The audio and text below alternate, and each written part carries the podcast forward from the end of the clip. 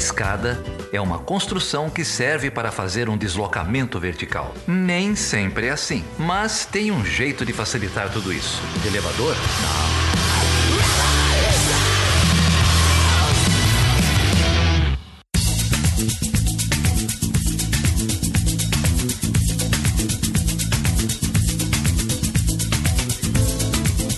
Seja bem-vindo e seja bem-vinda a mais uma edição do Chutando a Escada. O meu nome é Felipe Mendonça. E eu sou a Carol Pavese. E hoje, Carol, a gente vai falar com quem? Ah, hoje a gente vai falar com o Gianni Freso, é, que é professor efetivo de filosofia política aí da UFO, seu colega, não é? É verdade. É, e tem doutorado em filosofia na, na Università degli Studi di Urbino. É, também trabalhou em Cagliari, Urbino, então deu uma girada aí pela Itália, seu país de origem, antes de vir parar na Unesp. E tem trabalhado bastante nessa, com um pensamento político filosófico na história do movimento operário, claro, Gramsci, história e pensamento do fascismo, pensamento do Partido Comunista Italiano, teoria de modernização e história da Europa. E ele também é membro do Comitê Científico Isaac, e da International Gramsci Society aqui no Brasil. Então é uma pessoa extremamente gabaritada para falar sobre esse tema altamente relevante e bem nosso também, que é o fascismo na Itália, né, Felipe? É isso mesmo. Olha, o Gianni, ele é autor de um livro chamado Nas Trincheiras do Ocidente: Lições sobre Fascismo e Antifascismo. A gente vai falar bastante sobre esse livro durante o episódio. E aí eu vou deixar, portanto, o link do livro aí para você que tiver interesse em comprar, em saber mais aí na descrição do post. É, então hoje a gente fala sobre o Gramsci, a gente fala sobre fascismo na Itália, sobre movimentos antifascistas, sobre os estudos de Gramsci no Brasil e também da conjuntura italiana e da conjuntura brasileira. E Carol, você sabe que hoje o, o líder né, de extrema direita italiano, o Matteo Salvini, comemorou os resultados eleitorais no Brasil e aqui ele estava se referindo à ida do Bolsonaro para o segundo turno. A gente fala um pouco sobre ele no, no, episódio, não é isso? fala, a gente fala sobre Salvini, obrigada por me dar essa péssima notícia, mas é, o episódio mostra justamente isso. Lá também não tá muito melhor, né? Então não é uma esse essa crise e esse momento que a gente vive de intolerância quando a gente pensa numa escala global, e a gente vai falar um pouco sobre isso também, como isso está acontecendo não só na Itália e no Brasil, mas na Europa também. Mas a gente percebe que, que é pior do que a gente, a gente imagina. Né? Então, obrigada, Itália. Te amo, mas fica por aí que eu vou continuar minha luta por aqui mais um tempo.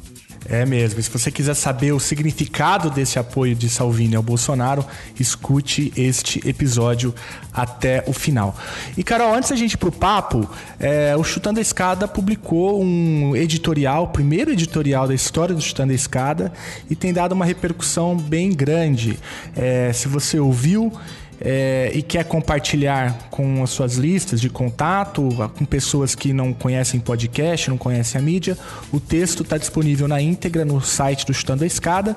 E também, se você quiser disponibilizar um, pelo WhatsApp, basta procurar a gente ou pelo e-mail, que é o perguntas@chutandoescada.com.br, ou por mensagem direta no Twitter. O nosso Twitter é o arroba chutando a escada. Ô Felipe, dá um spoiler aí sobre o que é esse editorial.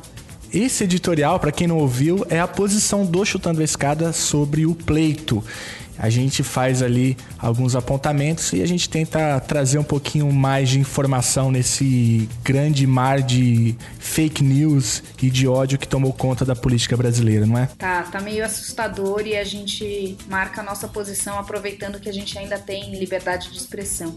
Aliás, hoje eu dei uma aula sobre direitos humanos e comecei a disciplina falando vamos falar sobre direitos humanos enquanto a gente ainda pode falar sobre isso pode ser que o ano que vem essa aula já seja censurada. Né? Então, parece exagero, mas, mas há essa possibilidade e a gente espera que isso não aconteça pelo bem de todo mundo. É isso mesmo. E então, antes da gente ir pro papo, só lembrando que você pode apoiar este projeto pelo PicPay. Basta você entrar em picpay.me barra chutando a escada. Nós também estamos no Facebook como Chutando a Escada e também temos um grupo no Telegram, que é o t.me barra chutando a escada. Sabe quem entrou hoje no grupo? Quem? O chefe, o big boss do Deviante, o Fencas, o Fernando Malta. Agora não dá mais para falar besteira lá. Que legal, bem-vindo, Fencas. E olha só, se você gostar das músicas que vão tocar nesse episódio, a playlist está disponível também aí no post, na descrição. Aliás, acho que de Natal a gente até podia fazer um, um SB com trilhas sonoras do Chutando e mandar pra galera, que tal? Olha só, eu adorei a ideia. Então, Carol, sem mais delongas, vamos ouvir o Gianni? Vamos, claro que vamos. Aperte o play e curta o programa. Então fique aí com o Gianni Freso falando sobre fascismo e antifascismo. Sono due visioni del mondo completamente diverse, magari in Lussemburgo c'è questa esigenza, in Italia sentiamo l'esigenza di aiutare i nostri figli a fare degli altri figli, non ad avere nuovi schiavi per soppiantare i figli che non facciamo più. Quindi siamo assolutamente disponibili a dialogare con tutti. Ale, ale, eh.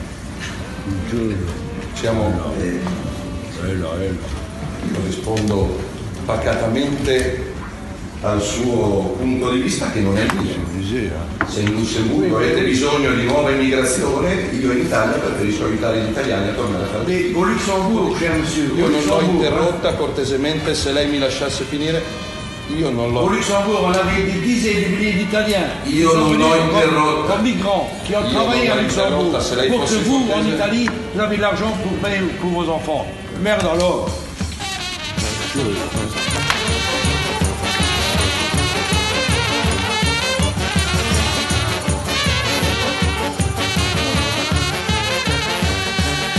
Mattina mi sono svegliato, oh bella ciao, bella ciao, bella ciao, ciao, ciao. Una mattina mi sono svegliato e ho trovato l'invaso, un partigiano. Bom, Carol, e hoje a gente está aqui com Gianni Freso, professor de filosofia política na Universidade Federal de Uberlândia.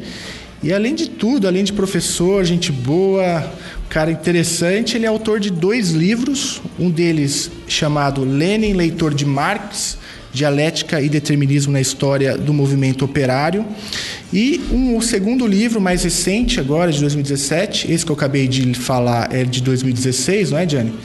E o mais recente deles, é publicado pela editora UEPG, chamado Nas Trincheiras do Ocidente: Lições sobre Fascismo e Antifascismo. Jenny, muitíssimo obrigado, cara, por estar aqui. É muito bom estar aqui falando com você, especialmente nessa conjuntura difícil, né? Tanto aqui no Brasil, mas também na Itália. A gente tem acompanhado na imprensa o que se passa por lá. É, e eu acho que o seu livro veio em boa hora. E nós temos aqui também a presença da professora e grande amiga Carol Pavese, que morou na Itália, não é isso, Carol? Isso, eu morei na Itália, lá vendendo sorvete por uns dois anos. Deu uma engordada boa e aí resolvi voltar. Não, eu morei na Itália, eu fiz um, um curso de. É, primeiro um curso na, numa Summer School em Florença e fiquei um tempo em Florença. Acabei ficando um ano realmente vendi sorvete, vendi pizza e tudo mais que a gente faz para complementar a renda. É, e aí depois eu fui para Parma e fiz uma especialização em estudos europeus em Parma, então fiquei um ano lá antes de ir para Bruxelas. E tenho acompanhado um pouco, tentado acompanhar um pouco o que está acontecendo na Itália, né? Agora a gente formou um novo governo, mas a Itália é um caos, né? A gente fala de política no Brasil, mas quem fala de instabilidade no Brasil é porque não conhece o, o governo italiano. Gianni, nada contra, hein? Adoro. Então acho que é bem interessante a gente estudar é, e discutir um pouco a Itália. Dá, acho que vai dar muitos insights para a gente também pensar a política no Brasil. Mas, Gianni, é um prazer te receber, Diane. Já comecei desfalcada aqui, né? Porque além de não ter caneca, que já tá rolando solta aí para ouvintes e tudo mais. Já vai fazer um ano que eu tô esperando essa caneca. Agora eu já fiquei sabendo que o Gianni deu uma cópia do livro pro Felipe também. e eu tô aqui, né? Eu vou. Muito prazer. Pelo menos o PDF eu espero receber. Consigo, com certeza. Depois trocamos os contatos. Tá, Tá ótimo, bom. então. Mas, Jane, vamos começar então é, por uma pergunta que eu tenho muita curiosidade. Assim. Você é, parou aqui na Universidade Federal de Uberlândia, mas antes passou né, pela Unesp, né, até no próprio prefácio do livro. Você menciona que esse livro, né, o, o Nas Trincheiras do Ocidente, Lições sobre Fascismo e Antifascismo, foi, na verdade, um curso que você deu é, no programa de pós-graduação em Ciências Sociais né, da, da Unesp Marília, não é isso? É, mas aí a pergunta que eu te faço, a primeira é essa, né? Como que foi a sua trajetória acadêmica? Como que você chegou ao Brasil? Como você chegou à Universidade Federal de Berlândia? Mas também é, como que o Gramsci, né, a própria eh, perspectiva do Gramsci também faz parte aí da sua formação e da sua trajetória? Então, eu me graduei na Universidade de Cagliari, exatamente através dos estudos ao lado da figura de Gramsci, e já quando eu estava estudante, eh, trabalhava na, nas organizações gramscianas como o International Gramsci Society e fui fundador da, do Centro de Estudi della Sardegna Antonio Gramsci e comecei aquele percurso. Depois eu fiz o doutorado na Universidade de Urbino, o meu orientador foi Domenico Lossurdo, sobre os temas da dialética, e comecei a trabalhar na Universidade de Cagliari filosofia política, história da doutrina política e história contemporânea. Aconteceu que eh, fui convidado por um ano por, eh, pelo professor Marcos De Roio na Unesp, que atualmente é o presidente da International Gramsci Society Brasil. Então eu fiquei um ano trabalhando em Marília. Naquele ano fui convidado para dar uma palestra sobre Gramsci aqui em, eh, Uberlândia. Depois saiu o edital do concurso. Eu decidi quase para por brincadeira de participar desse curso, esse concurso e eu venci. Tá? Uhum. Eh, eu fui convidado por aqui porque na Itália já publiquei vários livros sobre Gramsci e com Marcos De Roio eu já tinha uma relação de colaboração, então ele fez a proposta. E para mim foi muito boa porque encontrei uma condição, seja de relações humanas que profissionais, boa, mas sobretudo encontrei uma realidade nos estudos do, do pensamento gramsciano bem viva, fértil, porque na Itália temos estudos bem desenvolvidos sobre o plano filológico, mas eu acho alguns limites na hum, exigência de traduzir na realidade social e política atual as categorias de Gramsci. Então aqui eu vejo a boa capacidade. Um dos temas típicos do pensamento gramsciano é a tradução da linguagem filosófica, ou seja, a contextualização das categorias a uma específica formação econômico-social. E aqui no Brasil isso se faz muito bem sobre Gramsci, algumas vezes com simplificações e equívocos interpretativos, outras eu acho de forma criativa.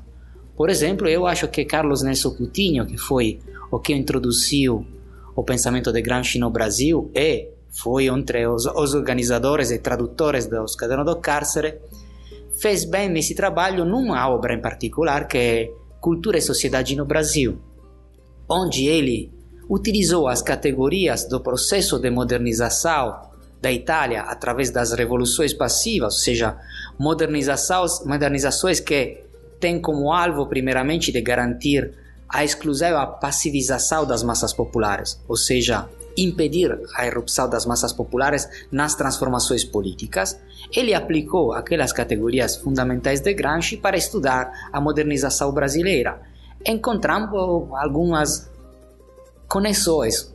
Por exemplo, a leitura que Gramsci faz da questão meridional como desenvolvimento desigual e como a criação de um bloco histórico onde categorias sociais que no desenvolvimento capitalista clássico são dialeticamente contrapostos, ou seja, a propriedade rural e a burguesia industrial, na história da Itália encontra um compromisso que acontece através do transformismo, que é uma categoria que Gramsci utiliza muito. Então, o ponto é que as formas de modernização não acontecem através do desenvolvimento nem de uma dialética econômico-social entre velho e o novo. Então, a, a convivência entre modalidades avançadas de desenvolvimento industrial e outras semifeudais. E a outra que não se desenvolve nem a alternância entre os grupos dirigentes. Na, eh, no desenvolvimento clássico da Inglaterra, temos a dialética entre essas duas categorias sociais que produz também a mesma dialética parlamentar o surgimento do partido Tories e daquele Whig. Na Itália nada disso acontece. Então o desenvolvimento assume as formas de um desenvolvimento desigual, onde o enriquecimento do norte é inversamente proporcional ao empobrecimento do sul.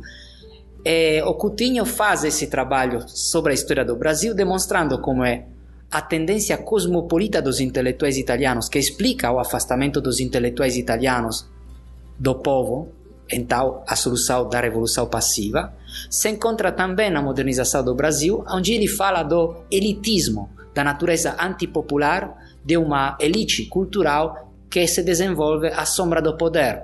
Então, numa relação de intimidade com o poder e sem nenhuma relação com o povo brasileiro. Então, é uma obra que eu acho abriu uma brecha para uma interpretação bem criativa do pensamento gramsciano no Brasil.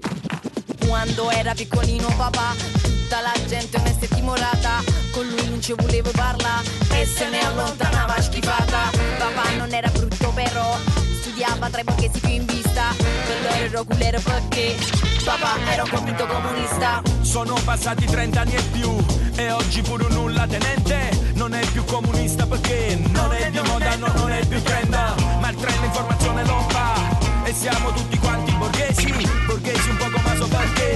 ci piace buscare fino a Roma totalmente che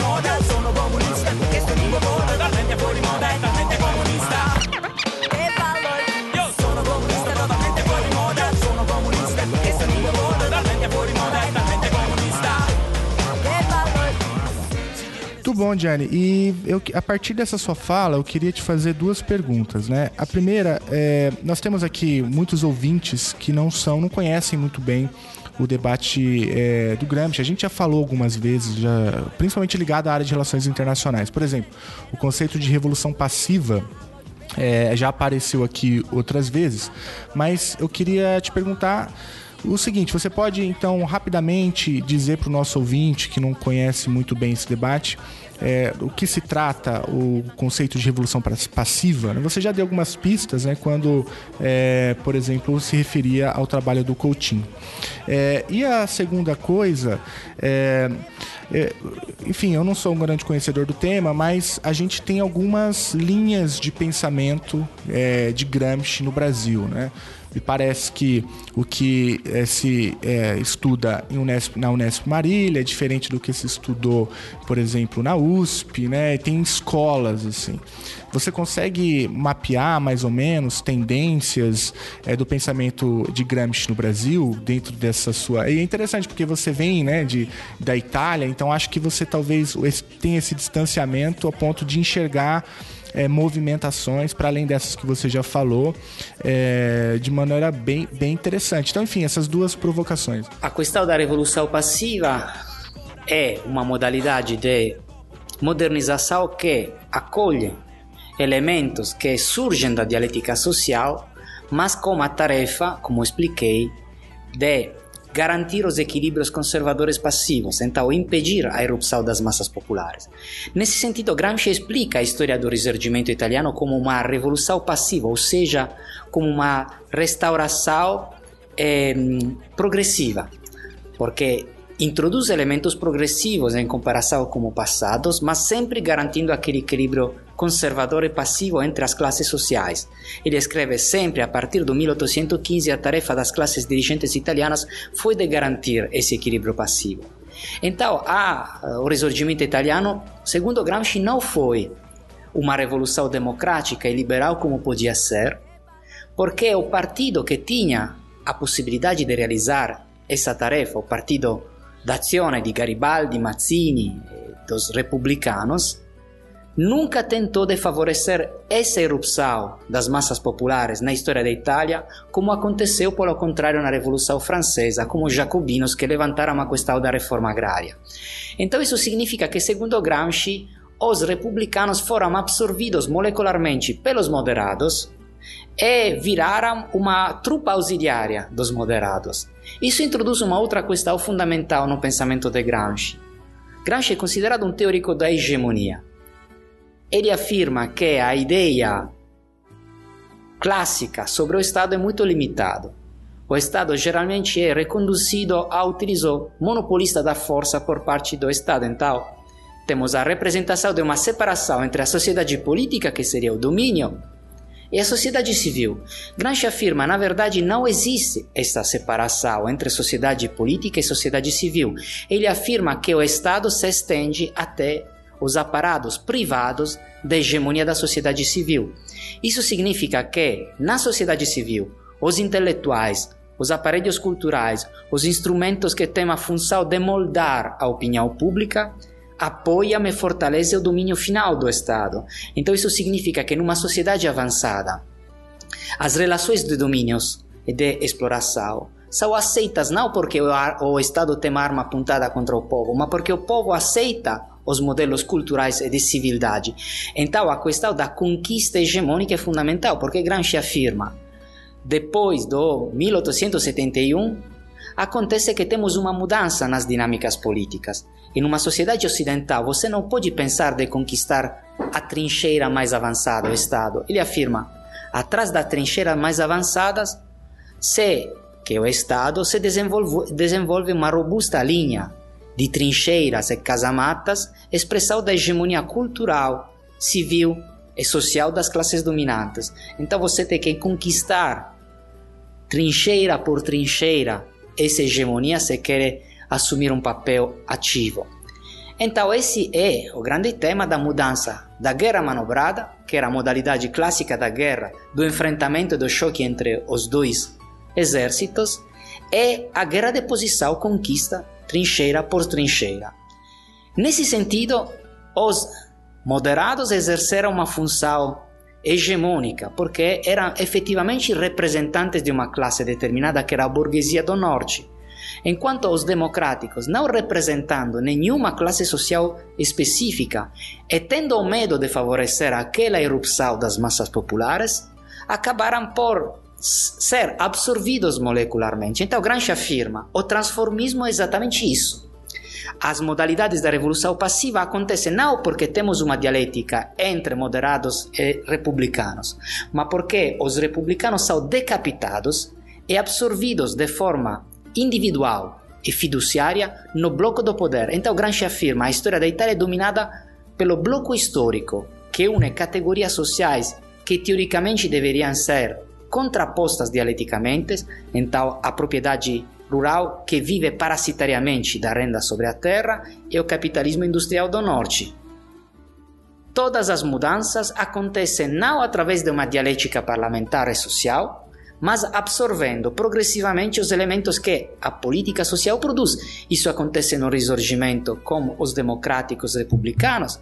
Então, Garibaldi, De Pretis, Crispi são absorvidos molecularmente nesse bloco histórico, mas isso acontece depois com os católicos, como socialistas reformistas e, por fim, com o fascismo o fascismo é exatamente o resultado de uma crise orgânica, que seria a crise de hegemonia das classes dirigentes tradicionais e crise das relações produtivas, onde, através das formas tradicionais do absorvimento através da revolução passiva, as velhas classes dirigentes não conseguem mais dominar as forças produtivas, a luta social que se determina depois da guerra.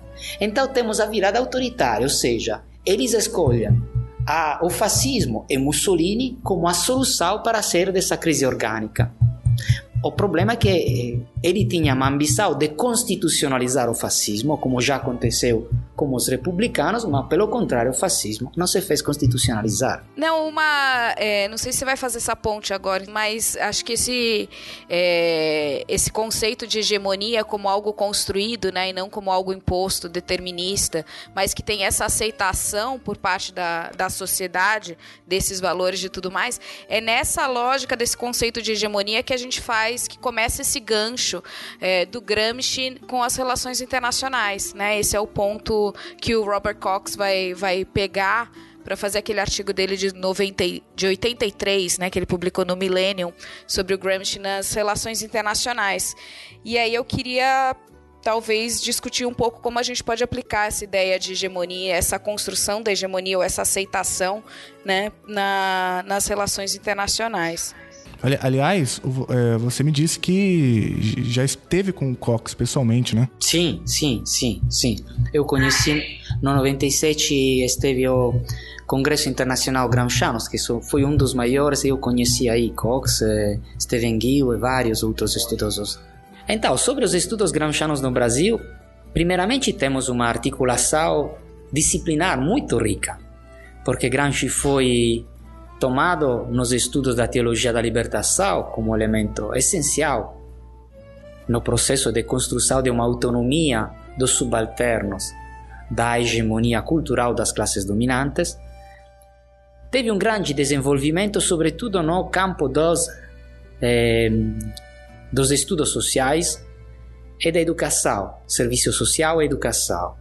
Aqui temos também uma leitura equívoca, porque muitas vezes Gramsci é interpretado quase como um pedagogista. Então ele trata da questão dos intelectuais, da cultura e da educação, mas nunca em Gramsci encontramos a ilusão de reformar uma sociedade através da reforma do sistema educativo. Sem mudar as formas da hierarquia social, a relação entre trabalho intelectual e manual, a partir de uma reforma econômico, eh, intelectual e moral, que não é uma reforma cultural, mas uma reforma econômico-social, nenhuma reforma do sistema educativo pode mudar essa hierarquia social. Depois temos estudos nos, nas ciências políticas e sociais na Unesp de Marília. Temos agora geógrafos na Universidade Federal de Santa Catarina, em Florianópolis. Temos estudos bem desenvolvidos no Nordeste, Fortaleza, eh, em São Luís.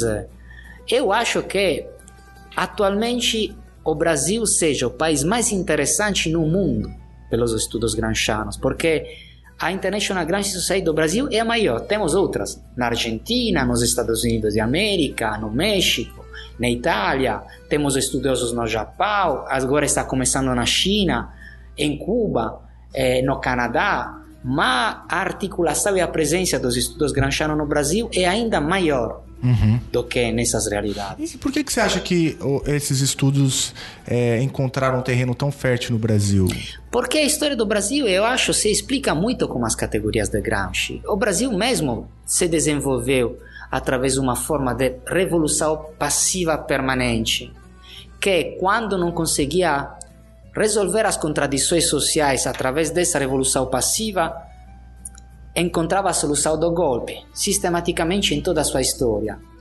E também porque a leitura que Gramsci faz da natureza afastada e antipopular da tradição intelectual italiana, ele fala do cosmopolitismo que tem uma origem na antiguidade romana, no universalismo da Igreja Católica e assim falando, encontramos a mesma modalidade na tradição intelectual e cultural brasileira em relação à cultura popular.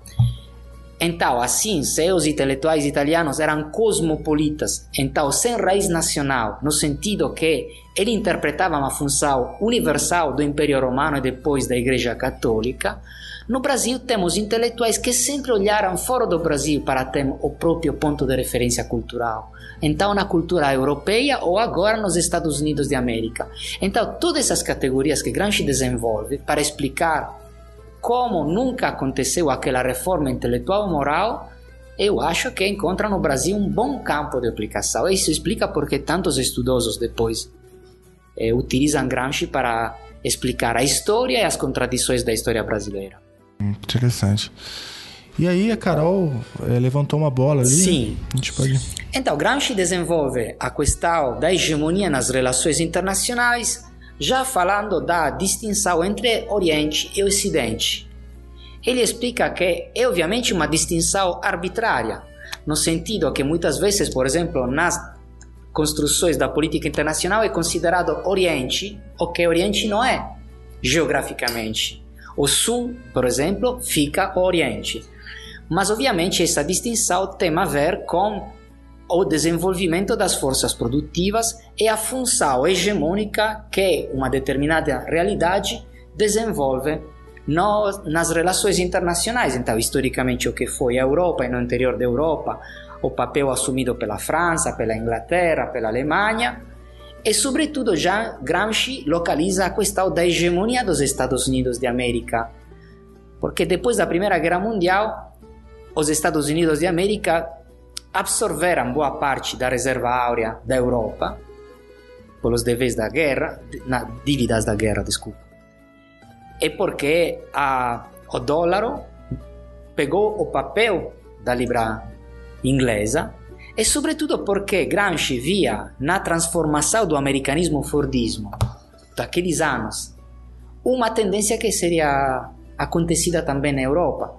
Gramsci afirma que o americanismo fordismo e o fascismo são duas respostas à mesma crise orgânica do capitalismo mundial depois da guerra, mas são duas respostas profundamente diferentes. O fascismo é a resposta de uma realidade onde temos, por causa da história, a herança de uma estratificação de classes parasitárias. Gramsci escreve de aposentados da história econômica, ou seja, categorias sociais que não desenvolvem nenhuma função produtiva. A aristocracia rural, a burguesia rural, a pequena burguesia, o exército, a igreja. Pelo contrário, os Estados Unidos de América não estava gravado dessa, desse laço histórico. Ou seja, sempre menos existiam nos Estados Unidos de América classes improdutivas. Então, a função do fascismo é aquela de garantir a sobrevivência dessas classes improdutivas ou parasitárias, então a propriedade rural e a pequena burguesia, que é a base social do fascismo, e que encontra no, na, na estrutura do Estado fascista a sua, eh, como posso dizer, o seu papel político e econômico, enquanto nos Estados Unidos de América o terrorismo teve a tarefa de reduzir os filtros de intermediação no ciclo produtivo, o ciclo de, os filtros de intermediação improdutiva, para tornar imediatamente disponível no ciclo de remuneração dos capitais a riqueza produzida. Isso acontece através do Taylorismo. Ao lado do Taylorismo temos o americanismo, que é a ideologia através da qual temos a tarefa de construir a sociedade em função das exigências produtivas. Se na, produti na, na produção temos, através do taylorismo, a transformação do operário em gorila treinado, amestrado, que reduz ao máximo as suas funções técnicas na produção. Gramsci afirma que aqui temos a tarefa de polícia econômica da, do Fordismo, porque a ideia é tornar insuperável o limite entre a participação ativa e consciente do operário no trabalho e a sua função técnica. Mas Gramsci afirma, na verdade, isso é uma ilusão. Assim como caminhamos sem pensar o que caminhar precisa, ao mesmo tempo, quando aquela atividade técnica repetitiva se fixa, se fixa no cérebro, o operário é muito mais livre. E sendo um trabalho muito explorante, explorador, o operário desenvolve pensamentos pouco conformistas então, ele afirma, no Fordismo vai desenvolver-se o conflito capital-trabalho. Então, a ilusão de eliminar o conflito entre capital e trabalho é uma ilusão. Mas Gramsci afirma, ao mesmo tempo, que temos aquela ideologia que não pode ser considerada puramente moral, que é aquela do puritanismo, então das questões da moralidade sexual e do proibicionismo pelo consumo dos alcoólicos. Gramsci escreve: Ford não se interessa da questão do consumo dos alcoólicos ou da vida sexual dos operários porque tem medo pela moralidade. O puritanismo tem uma função política, é uma ideologia estatal, porque um operário que volta ao trabalho num sistema perfeccionado e cronometrado como é a, a fábrica taylorista, depois de uma noite de orgias, escreve Gramsci, ou depois de uma noite no boteco bebendo, não é um bom trabalhador. Então, ele escreve, é uma tentativa de reconstruir a sociedade de forma racional e programática para tornar imediatamente disponível toda a riqueza produzida e para transformar os operários em gorila treinados. Os limites da, do Fordismo, segundo Gramsci, está na direção da classe do Fordismo, porque o conflito inevitavelmente vai desenvolver-se. No caso do fascismo, pelo contrário, temos aquela exigência de garantir a sobrevivência dessas classes improdutivas e parasitárias, a função da polícia econômica através do corporativismo, ou seja, absorver no aparelho estatal as organizações sindicais através do sindicato fascismo, fascista. Vocês sabem que a lei do trabalho de Mussolini de 1927 foi depois pegada por Vargas, então temos a mesma tentativa É, aqui. esse é um ponto interessante, né? Ah, Tem uma Brasil. correlação. Sim, Uhum. sim, com certeza. Então, eliminar o conflito capital-trabalho absorvendo e arregimentando os trabalhadores na ar- articulação do Estado. Mas Gramsci afirma essa ilusão não podia viver, não podia sobreviver. Então ele afirma que a única modalidade para o fascismo, num país como a Itália que não tinha matérias-primas e colônias para garantir um desenvolvimento dessa natureza, era a guerra, o imperialismo. Então ele afirma que a tendência de, de, dessa transformação americana inevitavelmente teria afetado a Europa. E Gramsci escreve: a Europa quer a mulher bêbada e o barril cheio, ou seja, todos os benefícios na concorrência dos mercados internacionais que o Fordismo garante, mas ao mesmo tempo garantir a sobrevivência dessas classes improdutivas e parasitárias. Essa contradição era destinada a estourar. Então, os Estados Unidos de América estavam destinados a assumir a função hegemônica no plano mundial, segundo ele. Uhum. Não sei se eu respondi. Não, sim, sim. É, e aí, qual que é a contribuição do Cox nessa, nessa discussão? O Cox desenvolveu muito bem a análise sobre a transposição das categorias hegemônicas nas relações internacionais. Eu acho que, na verdade, no âmbito das relações internacionais aconteceram outras equívocas interpretações ou utilizações do pensamento de Gramsci. Isso aconteceu, por exemplo, no, nos estudos cultura, culturais sobre Gramsci, particularmente na Índia, como a Spivak, que pegou as categorias da questão meridional e do desenvolvimento interno à Itália desequilibrado e tirou tudo isso da dimensão que se inscreve na contradição entre capital e trabalho para colocá-la numa dimensão puramente geográfica ou étnico-racial. Então, isso perdeu o significado originário das categorias sobre os subalternos de Gramsci. E outro equívoco, eu acho, aconteceu, sobretudo a partir da publicação do livro de Fukuyama até o começo do 2000, 2002, 2003, quando, a partir da afirmação do fim da história, então do fim da intervenção da ideologia da política na economia, se afirmou que era inevitável um processo de integração e de superação da dimensão nacional na dimensão das relações globais, então a formar-se de um capital transnacional e global que teria superado a dimensão nacional da economia e do Estado. Essa para mim foi não apenas uma ilusão, mas uma construção ideológica, na qual caíram muitos intelectuais também marxistas. A globalização, na verdade, nunca foi globalização. A globalização foi sempre imperialismo. Sempre foi atrás da hegemonia de algumas nações. Então temos nações hegemônicas que exercem um papel destrutivo e outras que são destruídas. O que aconteceu na Iugoslávia é um exemplo clássico. Então, o ponto essencial é que foi um erro afirmar que organismos como a Banca Mundial, o Fundo Monetário Internacional são organismos transnacionais. Eles funcionam, funcionam como sociedade por ações. Então, aí ganha quem tem mais poder econômico e militar. Então, a, a, eu acho que foi um erro interpretar as relações internacionais como globalização. Tony Negri e Michael Hart fizeram o erro maior, escrevendo o livro Império, no qual eles afirmavam que, por exemplo, em razão dessa transformação global e transnacional do capitalismo, os Estados Unidos de América perdi, estavam perdendo a função hegemônica e, sobretudo, a função imperial. Depois de dois anos da saída do livro Império, começou a guerra no Afeganistão para o controle dos recursos energéticos. Então, eu acho que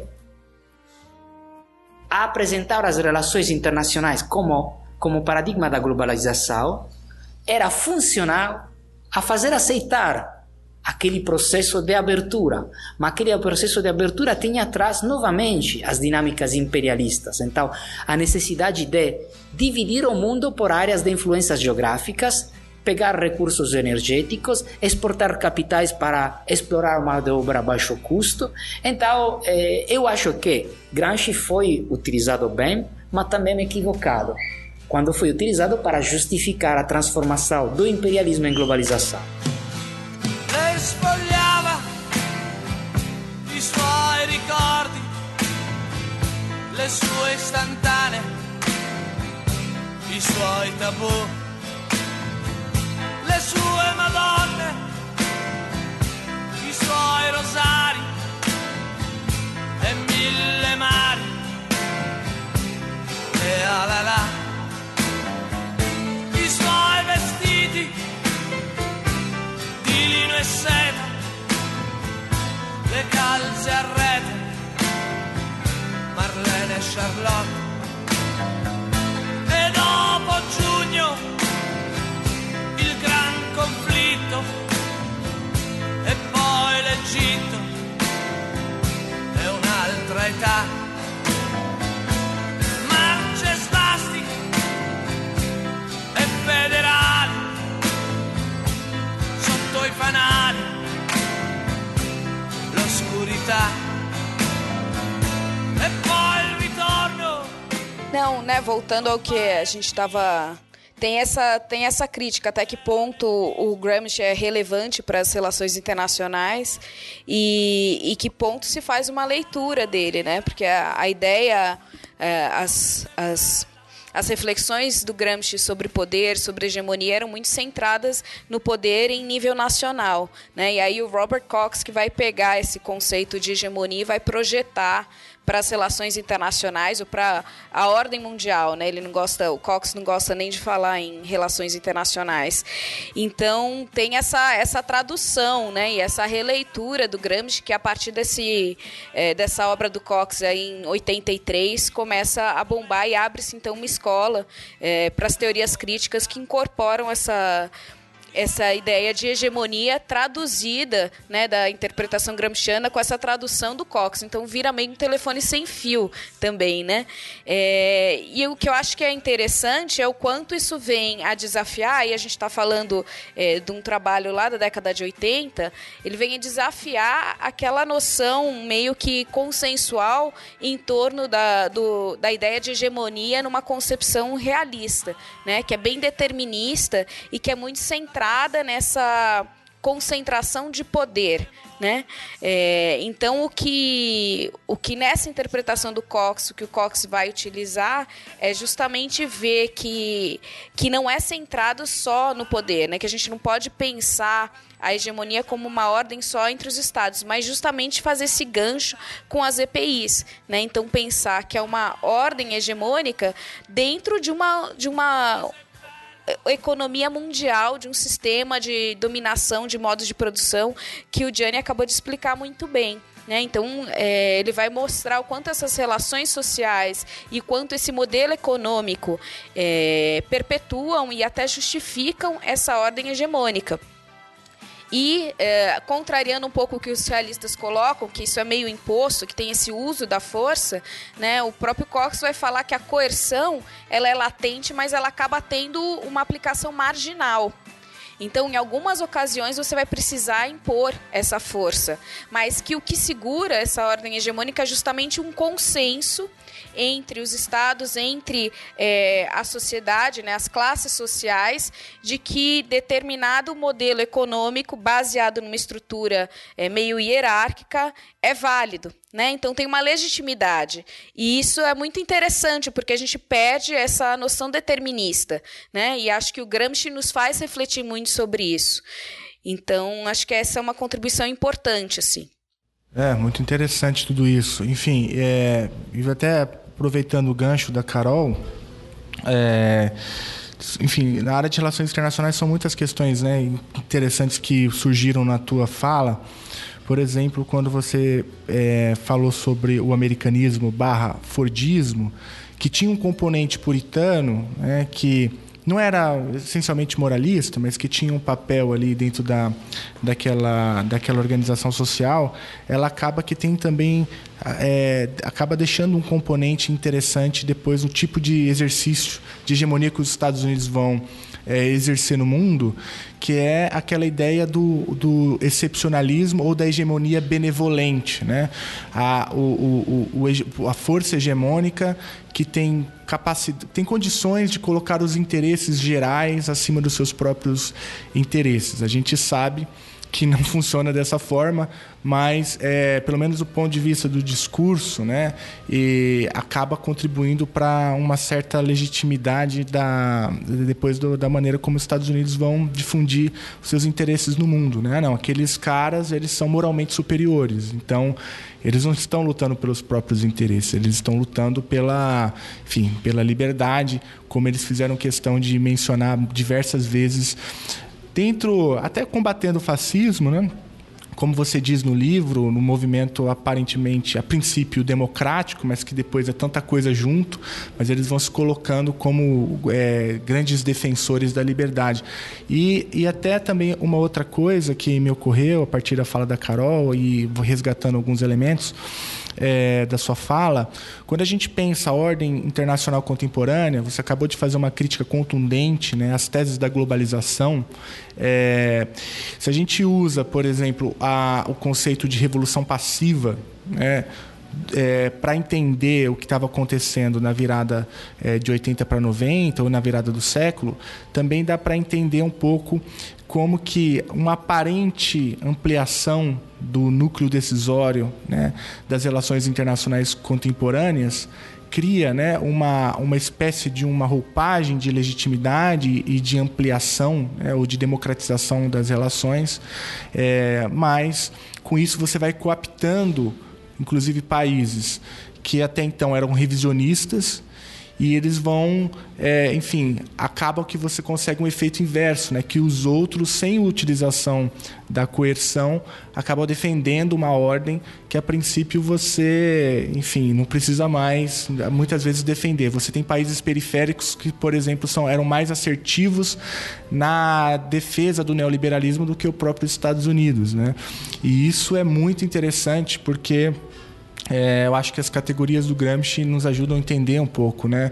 E, é, essas, essas relações, né? A gente teve aqui, a gente já entrevistou um, um professor é, da PUC Minas chamado Leonardo Ramos que, que trabalha, né, com, com, com autores dessa escola que a gente chama de neogramscianas é, que, que trabalha bastante com esse conceito de revolução passiva e entende, por exemplo, que o G20, a incorporação do Brasil é, no G20 financeiro, pode ser entendida como uma revolução pacífica, porque você vai, né, é, é enfim, é, criando né, um estado de coisas que inviabiliza grandes revisionismos na ordem internacional contemporânea.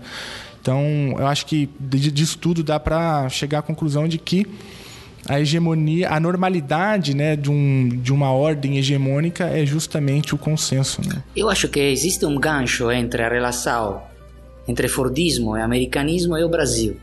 A ética puritana do proibicionismo e das cruzadas para os costumes morais sexuais era, segundo Gramsci, uma, na verdade, uma tentativa de juntar o elemento coercitivo com o elemento hegemônico, para afirmar uma nova narração e uma nova configuração das relações sociais.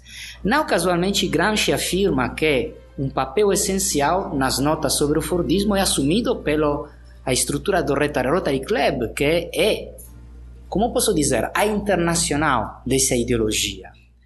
O gancho com o Brasil é que eu acho que a tentativa de redefinir as relações produtivas, sociais e culturais desse país se encontra com uma outra forma de moralidade religiosa que na, na experiência do evangelismo das igrejas pentecostais se junta perfeitamente com aquela exigência de eliminar o conflito social e transformar as relações totalmente em função dos interesses produtivos, claramente dos interesses econômicos de uma determinada classe.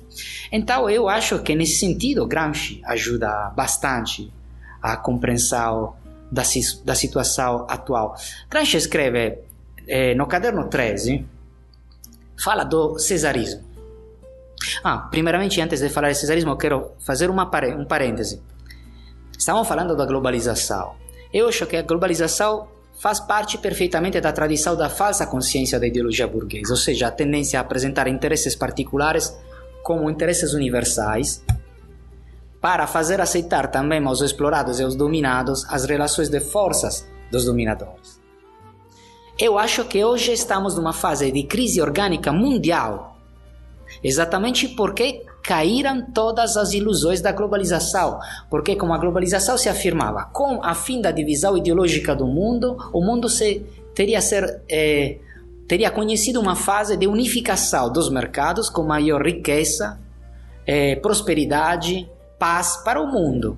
O que aconteceu foi o estouro de uma, crise, de uma crise econômica mundial que começou no 2008 e que ainda não acabou totalmente, com guerras nacionais, com contradições econômico-sociais, como um empobrecimento não apenas das massas populares, mas das classes médias. Então, vamos ver que na União Europeia essa crise eh, hegemônica produz a derrota total dos partidos que criaram a União Europeia. Populares e social-democratas são em crise na Europa, então estão surgindo os grupos que reafirmam a dimensão soberana do Estado, o protecionismo, o nacionalismo, até reafirmar valores como o racismo e a xenofobia clássicos na história da Europa. Mas o mesmo aconteceu nos Estados Unidos da América. Trump é o resultado da crise de hegemonia tanto dos republicanos quanto dos democráticos tradicionais. Está acontecendo o mesmo no Brasil. Então, a crise de hoje é o resultado da, da queda das ilusões do paradigma da globalização. Eu estava falando do cesarismo, que é uma categoria fundamental. Gramsci afirma que nas crises de hegemonia que Crise de hegemonia é separação entre sociedade civil e sociedade política, quando o povo nunca acredita mais às ideologias tradicionais. Temos situações de equilíbrios catastróficos, onde o velho e o novo se destruem reciprocamente. Então temos a solução da concentração dos poderes para sair da, da crise. Gramsci afirma, quando temos uma sociedade, ele afirma, podemos ter seja cesarismo regressivo, reacionário, como foi, segundo ele, Bismarck ou Napoleão III, ou formas de cesarismo progressivo, como César e Napoleão I. Mas ele afirma, se temos uma sociedade onde a sociedade civil é pouco desenvolvida, então, tudo se resume essencialmente na função da direção política do domínio. Essas crises são resolvidas através dos golpes tradicionais militares, como aquele de Napoleão III. Gramsci afirma o desenvolvimento da sociedade civil, dos aparelhos hegemônicos, das funções culturais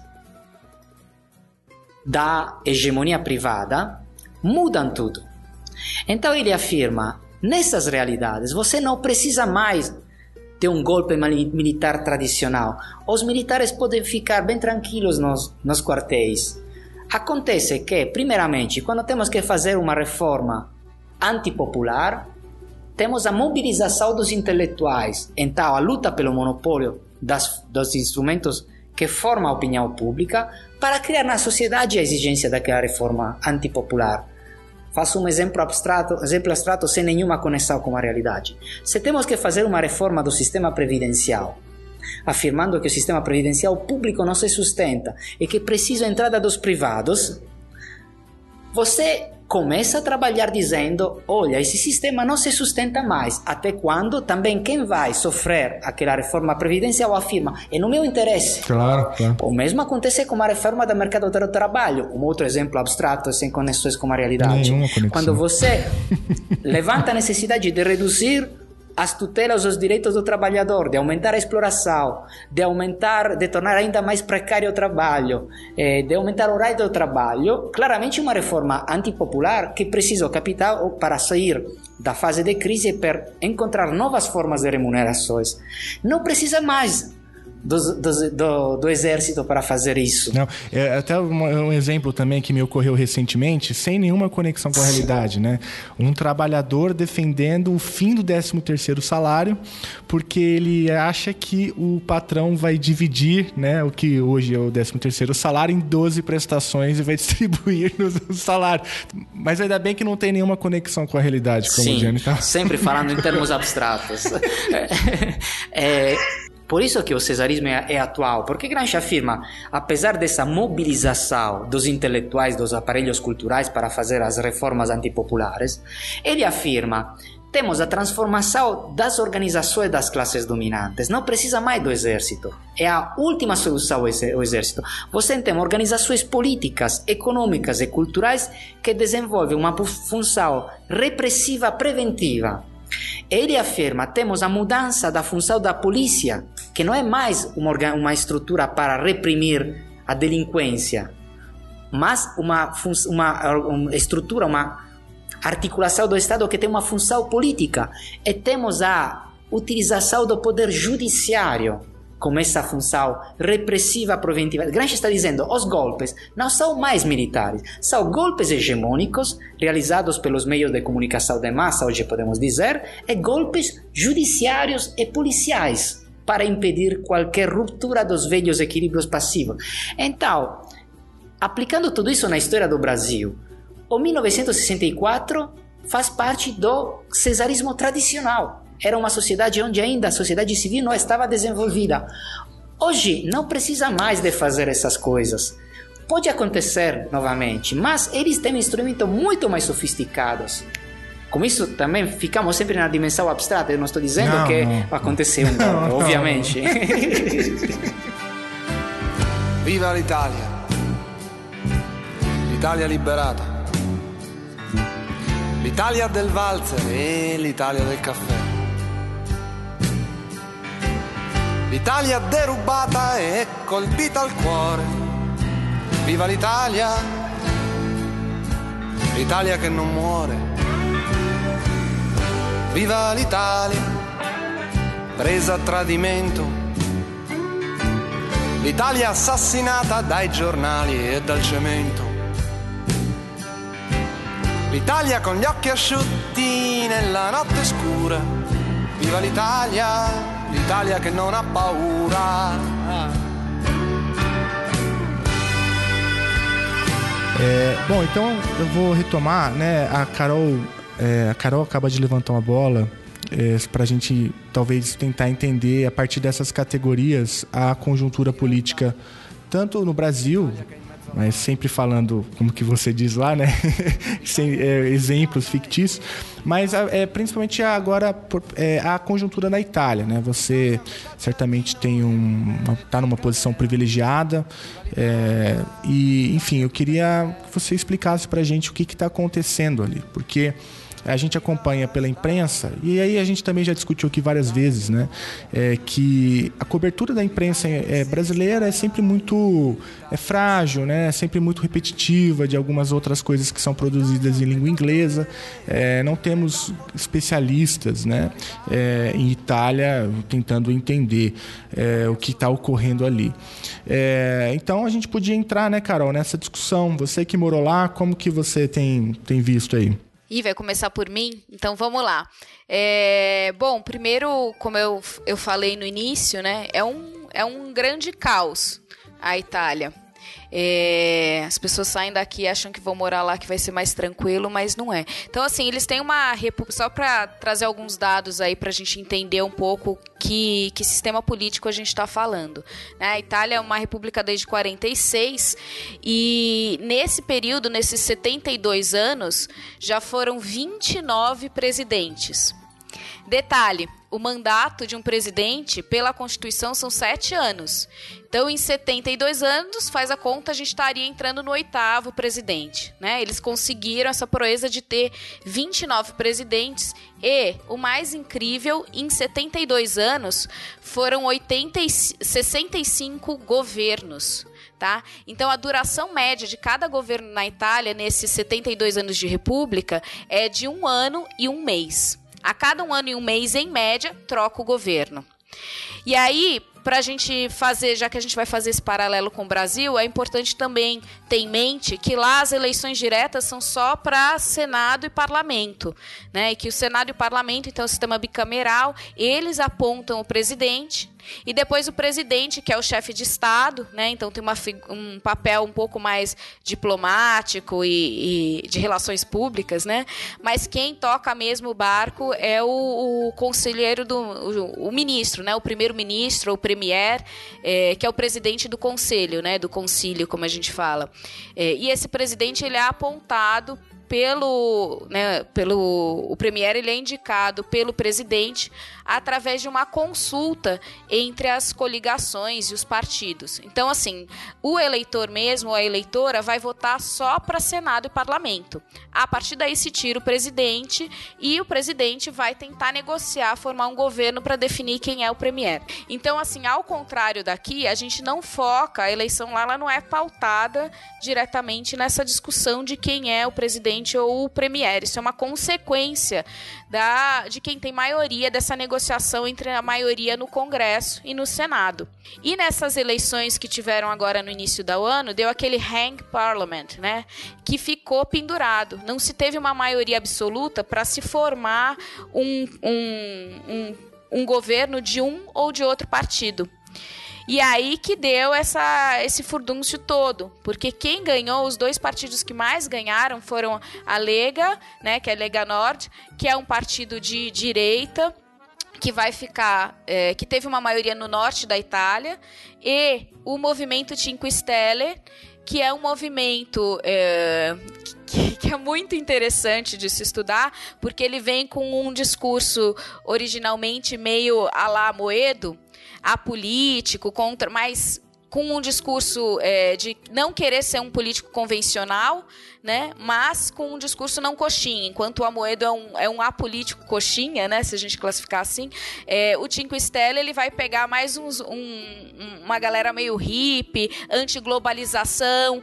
Então, assim, ele tem essa pegada originalmente ambientalista, anti-globalização, que a gente classificaria como esquerda, mas ao mesmo tempo é anti-migração, né? Então ele é nacionalista originalmente nacionalista de esquerda, mas que hoje tem, é, embora esse discurso seja mais alternativo nesse sentido, ele se aproxima muito, as ideias no final se aproximam muito da Lega.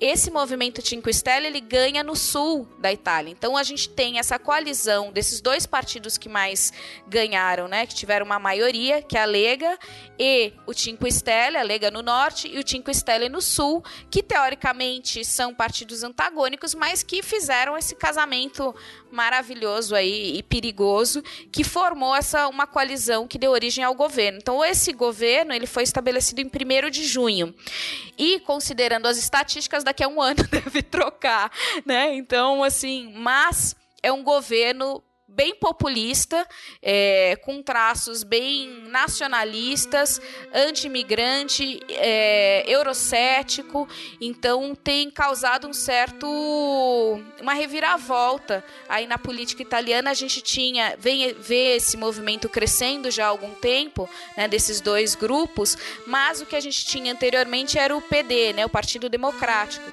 que tem perdido muito nas eleições. Então, de 2013, quando foi a, a eleição anterior anterior para o parlamento, a essa, ele caiu de 29% para 19% dos votos. Né? Então tem uma queda aí da, do que seria o partido de centro, né? centro democrático, que é mais pró-integração europeia também, é, e um aumento desses partidos nacionalistas eurocéticos. Então isso coloca a Itália numa situação muito diferente, principalmente em relação às relações internacionais. Né? A gente já viu aí a, a, as polêmicas em relação àquele Aquários, né? aquele barco que, a, que o governo se recusou a receber com imigrantes, é um discurso já contra o euro, um discurso contra a União Europeia. Então isso vai afetar muito essas relações da, da Itália com, com seus parceiros.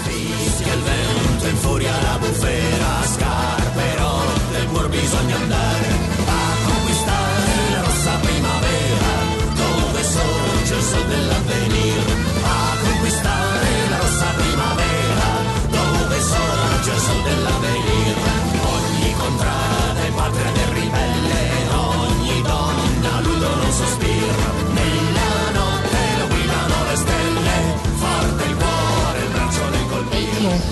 aí, Jenny?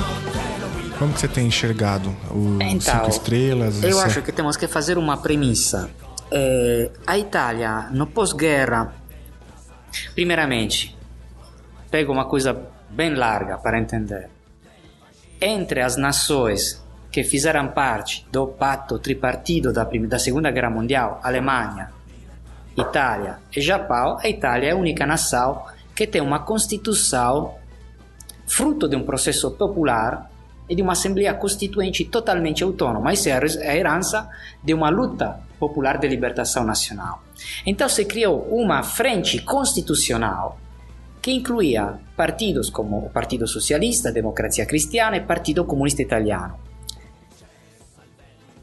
Apesar das profundas diferenças, todo esse arco constitucional era a favor de uma ideia de intervenção do Estado na economia e nas questões sociais.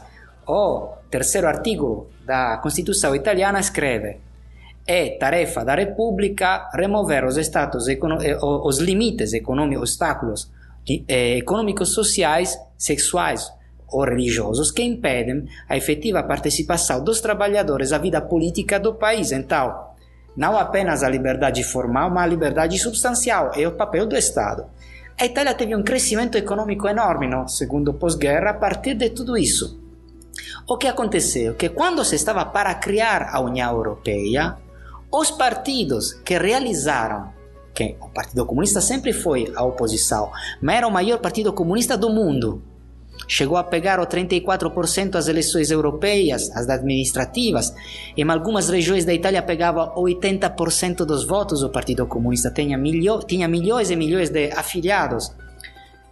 E a Itália nesse período desenvolveu também uma política internacional que era sempre no bloco atlântico, mas que tinha elementos de autonomia. Por exemplo, as relações com o mundo árabe e palestinês, que eram ótimas, como a Líbia, com Gheddafi.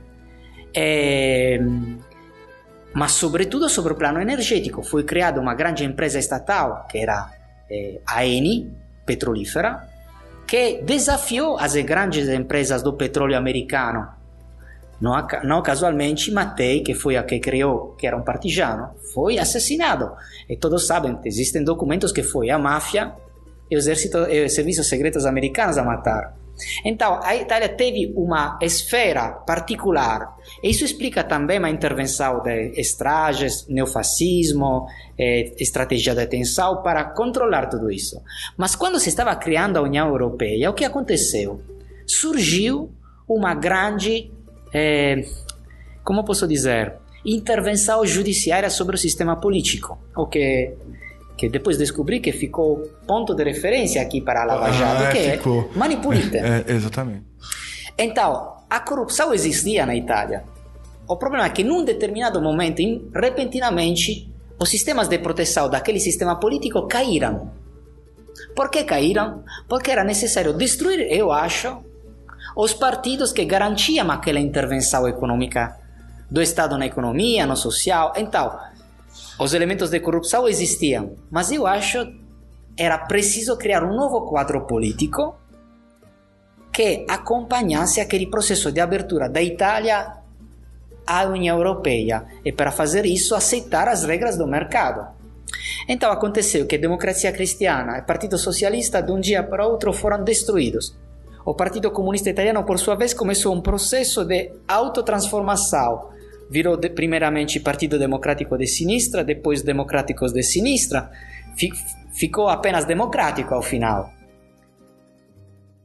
E foi um dos partidos que mais lutaram para o processo, para eh, o Tratado de Maastricht.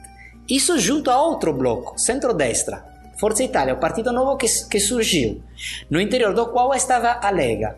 A Lega inicialmente tinha uma postura independentista. Ele queria criar a Sissal do norte da Itália. O que aconteceu depois? Que com aquela crise de hegemonia do que eu falei, que afetou tanto o Partido Democrático quanto Forza Itália, a Lega e Salvini teve a grande intuição de transformar aquele partido de um partido independentista em partido nacionalista, soberanista.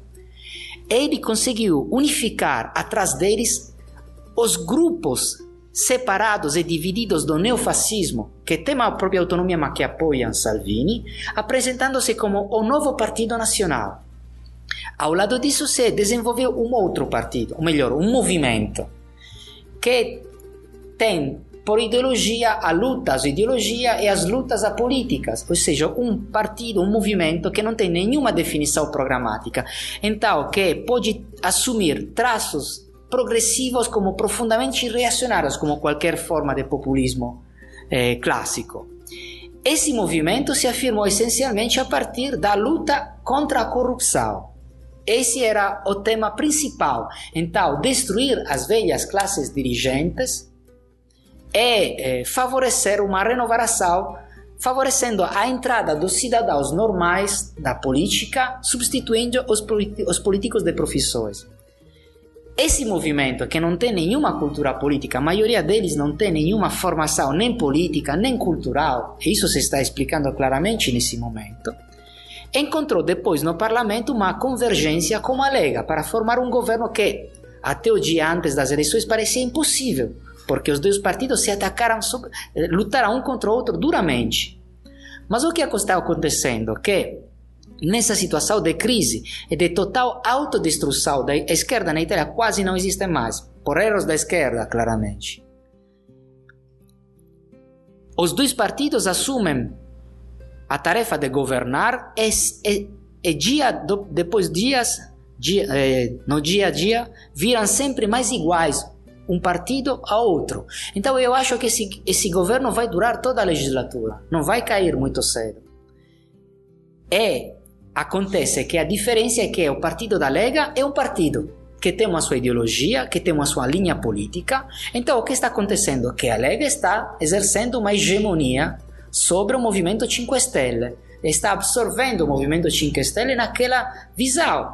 Então, o movimento 5 Stelle tinha uma posição é, anticorrupção, mas libertária, por exemplo, no tema dos direitos civis. Esse governo está assumindo uma postura não apenas contrária aos imigrantes, mas contrária ao matrimônio entre homossexuais e lésbicas, contrária à adoção dos filhos pelas cópias eh, homossexuais ou lésbicas, está levantando novamente a necessidade de eliminar a lei que torna possível o aborto legal. Então, uma longa série de elementos que tornam esse governo profundamente reacionário. Muito mais do que era o governo de Silvio Berlusconi, que não podia tocar algumas coisas. Então é uma situação bem complicada aquela da Itália, porque na total crise das ideologias e dos partidos tradicionais que acompanharam a história da Itália, no que foi chamado da Primeira República, ou seja, a idade da Constituinte até o 1992, e a Segunda República caíram. Não tem nenhuma credibilidade. E nesse contexto, Salvini consegue exercer um consenso real. Os 60% dos italianos apoiam esse governo que, nesses meses, não conseguia realizar nada, só proclamações e petições de princípios, mas sem fazer nada. Então eu acho que a situação da Itália é bem perigosa. É a situação pior de toda a Europa. Na Europa eu já disse que temos uma crise dos partidos que criaram a União Europeia, partidos antigos como a social-democracia e os populares. E temos o surgimento de grupos xenófobos e nacionalistas até na Suécia, que era representava o ponto mais avançado do welfare state, da abertura democrática eh, da, da Europa. Mas temos isso na Alemanha, temos isso na França, Macron está em profunda crise de consenso, na Áustria, eh, na Grécia, então, é uma situação muito perigosa, porque a União Europeia pode estourar. E aqui temos a função deflagradora e hegemônica de Trump e dos Estados Unidos de América. Trump tem a tarefa de destruir a União Europeia, porque é um perigo ter a União Europeia unida e forte. Então ele está apoiando todos esses grupos que têm a tarefa de destruir e voltar à soberania nacional. Então, ter a Europa dividida em pequenos estados sem, sem nenhuma influência política é muito funcional à ideia de ordem mundial que o Trump tem. Mas isso pode produzir consequências que não são hoje previsíveis. Então eu tenho bastante medo. A Itália era o país que tinha o maior partido comunista do Ocidente, como disse, como eu disse é, antes. Hoje é o país que tem a esquerda mais marginal e desclassificada de todo o mundo. Então, tudo acontece nos mesmos equilíbrios políticos. Estamos em frente de uma crise mundial e nacional da economia que mostrou as contradições entre capital e trabalho. Mas ninguém levanta as questões do direito do trabalho, da reforma social, da reforma da economia. Tudo fica na dimensão do protecionismo econômico, da reafirmação da soberania nacional, essas coisas da luta contra a corrupção e as tecnocracias da União Europeia. Então ele está construindo uma narração hegemônica que é perigosa. Por quê? O fascismo nos anos 20 ganhou, tinha sua base social na pequena e na média burguesia e ganhou depois o apoio da propriedade latifundiária e do capitalismo industrial naquela situação de crise hegemônica. Mas nunca conquistou a hegemonia das massas populares. Isso aconteceu só nos anos 30, depois de 10 anos de ditadura. Hoje, os grupos de extrema direita, e para mim a Lega faz parte plenamente dessa frente de extrema direita, com conexões com o mundo neofascista, na Itália Casa Pound particularmente, hoje ganha não apenas entre a pequena e a média burguesia proletarizada, mas sobretudo entre as massas populares, entre os trabalhadores, nos bairros onde no passado o Partido Comunista ganhava 80%, nas áreas desindustrializadas. Então ele está construindo não apenas uma virada autoritária, mas uma narração hegemônica que está abrigando a Itália. Então ele está fazendo uma operação politicamente muito boa. Para ele, obviamente. Então não temos que fazer uma caricatura do que é a Lega. A Salvini é um político muito esperto assim como foi esperto Mussolini. Mussolini era um político moderno, não era um ditador tradicional. Era um, era, era um político que sabia utilizar cada situação tática mudando a sua linha, sabia utilizar os meios de comunicação de massa como ninguém, criou uma indústria cinematográfica Cinecittà, la mostra del cinema di Venezia, utilizzava artes figurativas, arquitetura, não para afastar o povo da política como aconteceu na, no golpe do 64 no Brasil, uhum. favorecendo a volta na dimensão privada. Não, ele queria a mobilização permanente do povo, a transformação do povo num exército. Salvini tem a mesma tarefa, ele não quer afastar o povo, ele quer mobilizar. Então tem uma função de subversão reacionária, como aconteceu.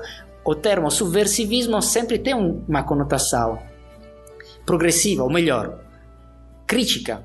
Gramsci escreveu que a característica da pequena e média burguesia nas fases de crise de hegemonia é de assumir um traço subversivo, mas reacionário. Então, subverter a ordem liberal para favorecer a própria sobrevivência econômico-social e uma volta aos velhos equilíbrios políticos. Hoje está acontecendo a mesma coisa. E isso é que eu acho seja mais perigoso para o futuro da Itália e também da União Europeia. Uhum. Eu acho que você tocou em, em, vários pontos que eu queria dar uma comentada. Né? A, a primeira coisa é quando você mencionou dessas das reformas sociais que, que esse governo provavelmente vai promover. Né? E acho que isso, aí de novo, fazendo um paralelo com o Brasil, é importante contextualizar que a, Euro, que a Itália, né, a Europa em geral, uma crise econômica, mas que a Itália é, é um dos países com uma das maiores déficits públicos. Né? Então, o déficit na Itália é de 131% do PIB, é, o déficit público, que é uma conta altíssima.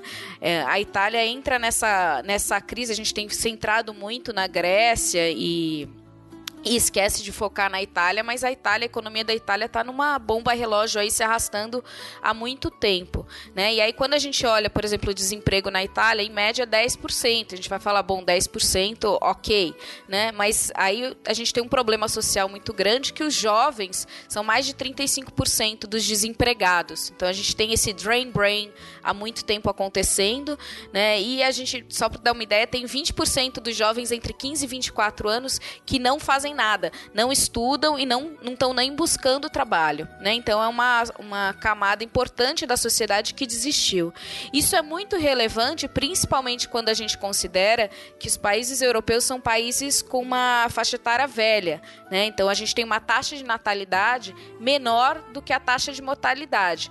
Né? Então a gente tem mais poucas pessoas, nas poucos jovens, então isso vai ter implicações para a força de trabalho né? Porque a gente vai ter uma força de trabalho que vai, vai ficar carente de mão de obra.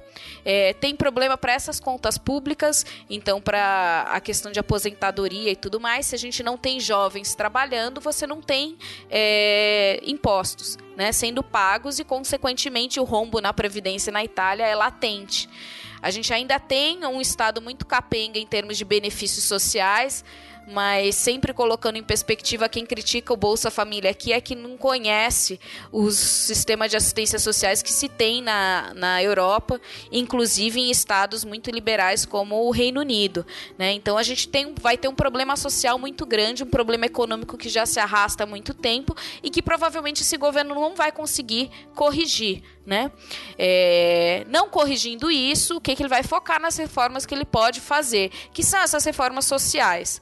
É, e provavelmente é muito o que a gente vai ver aqui, né? Independente de quem ganhar as eleições, vai herdar aí um, um, uma conta para pagar muito alta, né? Um quadro macroeconômico também é, muito difícil e que provavelmente não vai ter condições políticas de bancar as reformas necessárias. E aí o que vai se fazer é mexer no que se dá, né? Que é um pouco o que o Temer tem feito também, é, mexer na parte fraca. Então acho que isso dá para a gente prever um pouco o que vai acontecer aqui. Uma outra característica que também dá para a gente traçar um paralelo, né? O Gianni falou bastante do Salvini. O Salvini ele é o líder da Lega, né? A Lega Nord, que não é o partido do Berlusconi. Então, o Berlusconi é da Forza Itália, né?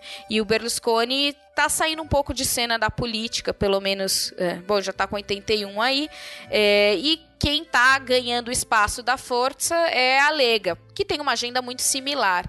Mas o Salvini é um cara jovem, ele tem 40 e poucos anos, né? Então ele vem com uma cara nova aí. É... E é uma direita populista que ela nega a etiqueta de neofascismo. Né? Então a gente pode identificar essa agenda fascista nesses partidos e nesse governo, mas eles negam isso, né? Então eles vêm se propor como algo novo que também, de novo, não é muito diferente com o que a gente está tá falando aqui. E tem um historiador italiano, o Enzo Traverso, e ele vai falar que a gente, na Itália, o que se vive agora é um pós-fascismo, né? Que é uma. Ele vai até chamar de uma experiência transitória entre um fascismo clássico e algo novo que ainda não se consegue definir. E como características a gente vai ver, né, no caso da Itália, um nacionalismo exacerbado, uma islamofobia que tem a ver com esse é, com essa agenda religiosa católica forte, que no Brasil a gente pode traduzir aí com essa bancada evangélica, né, ganhando mais e mais é, representatividade e com uma tendência também a um certo protecionismo econômico que volta aquilo que o Gianni estava falando da, de uma reação à globalização. Então, acho que essa onda é, populista que a gente vê na Europa, que vê aqui, que também vê com o Trump, ela é uma. A gente pode entender, de certa forma, como uma reação à globalização, mas não uma, uma reação popular contra os efeitos, efeitos perversos de um capitalismo né, é, global, mas sim como uma tentativa é, dessas elites econômicas desses países se protegerem e se projetarem de novo nessa ordem global, visto que elas viram que, que perdem com isso. Né? Então ainda é um, um, uma tenta um governo de elite que vai perpetuar essa essa diferença aí de, de classes, né? Essa, só que vem com essa nova cara. E acho que isso que é interessante desses, desse momento político que a gente vive. Né? Tem um discurso diferente. É, um discurso que parece ser é, promissor né? E que apela, tem esse apelo das massas, tem um apoio popular por trás, né? Não é uma coisa. Aí volta de novo ao que o Gianni estava falando. Não é um governo é, de uma ditadura militar que ele se impõe pela força. Ele cativa as massas, né? Ele consegue ter utilizar-se de instrumentos democráticos para uma vez no poder minar os elementos que fazem essa democracia existir. E E isso é muito preocupante, né? E no outro extremo, o que a gente vê na Itália e também vê na Europa, mas que ainda tem menos força política, mas que vem crescendo, são os movimentos de fato de extrema, extrema, extrema direita, né? Os movimentos neonazistas e os neofascistas, né? E aí eu queria pedir para o Gianni comentar um pouco o que, que é a, Força Nova, que isso também me preocupa bastante. Forza Nuova e Casa Pound são dois, os dois grupos maiores da, do neofascismo italiano. Eles são neofascistas declarados, não é, não é como no caso do Salvini, uma, uma eh, como posso dizer, uma adesão dissimulada. E, sobretudo, Casa Pound apoia Salvini eleitoralmente e politicamente. Eh, eu acho que eles não não temos o perigo de viver. Então, eu acho que temos que fazer uma distinção. O fascismo nunca vai se apresentar como qualquer experiência histórica com as mesmas formas. Então, não temos o medo de ver uma nova marcha sobre Roma e as pessoas com uma camisa preta. Então, esses grupos não vão ganhar o poder, isso é claro. Mas se não podemos falar de fascismo direto, porque o fascismo é uma forma específica de movimento e de regime caratterístico de un periodo storico dominato pela política de massa depois da Primeira Guerra Mundial e que tem uma característica de, como disse antes, de ser diferente dos, das formas tradicionais de movimento ou regimes autoritários. O fascismo é uma forma moderna de regime autoritário que utiliza os meios de comunicação de massa, a cultura, para moldar a opinião pública e transformar a opinião pública em exército e que, sobretudo, tem a tarefa de arregimentar o povo nas organizações de massa do regime. Então, é uma coisa específica, mas o que está acontecendo é que, se não podemos falar explicitamente de fascismo, podemos falar de fascistização do senso comum e das categorias políticas que são ao centro do debate. Então, nesse sentido, Salvini é o que está mais empurrando nessa direção a mudança da cultura política do nosso país, então a retrodução do, eh, da xenofobia, do racismo, da avaliação revisionista do que foi a história, então o que foi também o fascismo, e ao lado esses grupos fazem um trabalho porque esses grupos, eh, nesse contexto, estão ganhando um espaço de democracia um espaço democrático que no passado não tinha. Eles não tinham legitimidade para abrir sedes, fazer conferências onde falam do fascismo de Mussolini com liberdade, porque na Itália a Constituição existe a, a eh, disposição transitória final que impede a apologia do fascismo. Existem leis contra a apologia do fascismo, mas nesse contexto ele ganha dia por dia espaço legitimidade. Então, ajuda uma tarefa desse governo não mudar os rumos políticos do país. Então, eu acho que utilizar a palavra fascismo não seja correto, porque o fascismo é uma coisa específica. Mas temos um processo de fascistização do senso comum e das categorias políticas. Nesse sentido, eu acho que as categorias analíticas que Gramsci desenvolve ao lado da crise de hegemonia e da crise orgânica depois da Primeira Guerra Mundial, a radicalização subversiva e reacionária da pequena e média burguesia, a análise que ele faz da relação entre força e coerção hoje seja incrivelmente atual para abordar uma situação que é diferente que não é aquela do 1922, mas que tem elementos em comum e potencialidades em comum. Então é não aplicar de forma grosseira um esquema histórico à realidade de hoje, mas saber que temos esses elementos. E nesse sentido, o crescimento do espaço político por esses grupos neofascistas é não o perigo que eles chegam ao poder, mas a demonstração do que o quadro político e social nacional está mudando e que a fascistização da cultura está indo para frente. Eu sou favorável à tortura, tu sabe disso. E o povo é favorável a isso também. Através do voto, você não vai mudar nada nesse país. Tá? Nada, absolutamente nada. Você só vai mudar, infelizmente, quando um dia nós partimos para uma guerra civil aqui E fazendo um trabalho que o regime militar não fez. Matamos 30 mil. Começando com o FHC. Não deixar pra fora, não. matando. E vai morrer alguns inocentes? O pessoal fala que discrimina, é discriminação. Agora, você de casa contrataria um motorista gay para levar seu filho na escola? Tá na cara que não. Eu não gostaria de ter vizinho meu, um casal homossexual morando ali com meus filhos pequenos em casa. Eu tenho pra coisa rara pra encontrar uma, um, um gay, não tinha outro nome, não, uma bicha na rua, que era comum se falar, né? Era um viadinho. O filho começa a ficar meio assim, meio gayzinho leva um couro, ele muda o comportamento dele.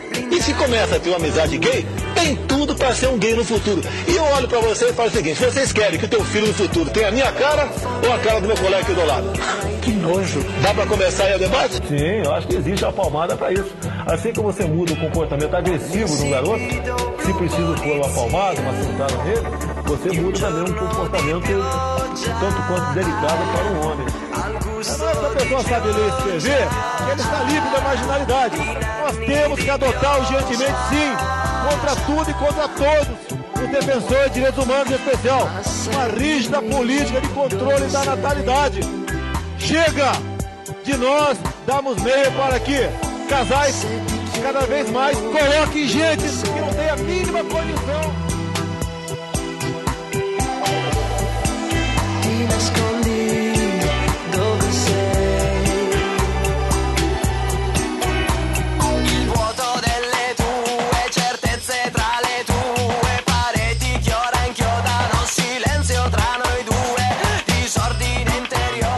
Isso é muito interessante, Jenny. É, eu queria aproveitar esse gancho, até porque eu ia te fazer exatamente essa pergunta. No livro isso também fica claro, né? Que há uma meio que uma banalização do conceito e o seu livro mostra que é, o fascismo é um movimento de 22 muito, de, enfim, de uma conjuntura muito específica na Itália e também uma conjuntura mundial, né? É, e você responde então que com, você enxerga isso, é, o que acontece na Itália hoje, como um movimento de fasticização do senso comum, né? Que também é um termo que, que aparece no livro, né? É, e até também puxando uma- um gancho da, que a Carol mencionou, é, é impressionante alguns pontos de contato que existe entre é, o que ocorreu e ocorre na Itália com o que ocorre no Brasil. Você já mencionou isso diversas vezes na sua fala, né? Eu até aqui é, anotei uns quatro elementos onde isso me chamou é, muita atenção. É, Você foi desde a, do, até desde Vargas, né? Começou com Vargas, com as leis trabalhistas e com a conexão que tinha com Mussolini. É, depois você pula para as mãos limpas, né? Como que isso serviu para, enfim, fundamentar boa parte é, da atuação do nosso poder judiciário aqui no Brasil é, agora nos últimos anos, na, enfim, nessa corrida insana contra a corrupção. É, assim como eles dizem, né? Que, é, assim que eles se autodefinem. É, há o, o movimento Cinco Estrela, até a Carol brincou né, com o Partido Novo, que é um, um, um outro movimento que existe no Brasil, é, que tem acho que ah, assim muita, muitas similaridades né? É, é um movimento é, que não tem pautas é, sociais então se permite até gente que está defendendo colocar tanques de guerra é, enfim nas fazendas para defender contra ah, as ocupações é, e mas sempre com uma única uma, uma única coisa, né? Que, enfim, além do, da luta pela corrupção, uma discussão bem tecnocrática da política, a redução do Estado, liberalização da economia é, e esse tipo de coisa, né? Mas que permite essa relação paradoxal de um liberalismo econômico com uma pauta ultra reacionária. Tanto é que, penso eu, é, que em breve já existem conversas desse tipo. É, se o Partido Novo não é, fechar uma, uma- uma- um apoio formal ao PSL no Brasil, o partido do, do Bozo, né, do Coiso, do, do Bolsonaro, é, parte importante, significativa do eleitorado do Novo vai, vai migrar, né, porque é uma, uma relação muito, muito íntima e carnal, umbilical, né?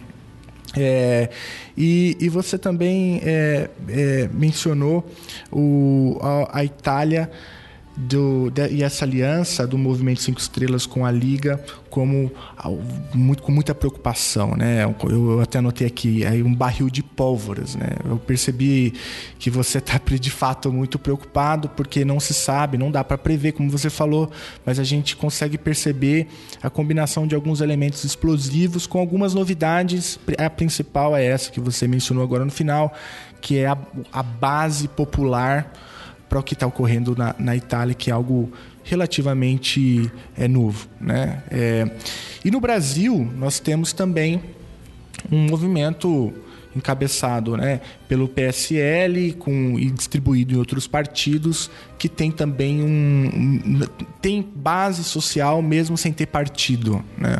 o que é uma, é uma coisa bem, bem interessante. Que também aí eu, eu, eu compartilho é, da sua preocupação quando eu penso o Brasil. Também acho que o que ocorre no Brasil é um barril de pólvoras, independente de quem ganhe. Né?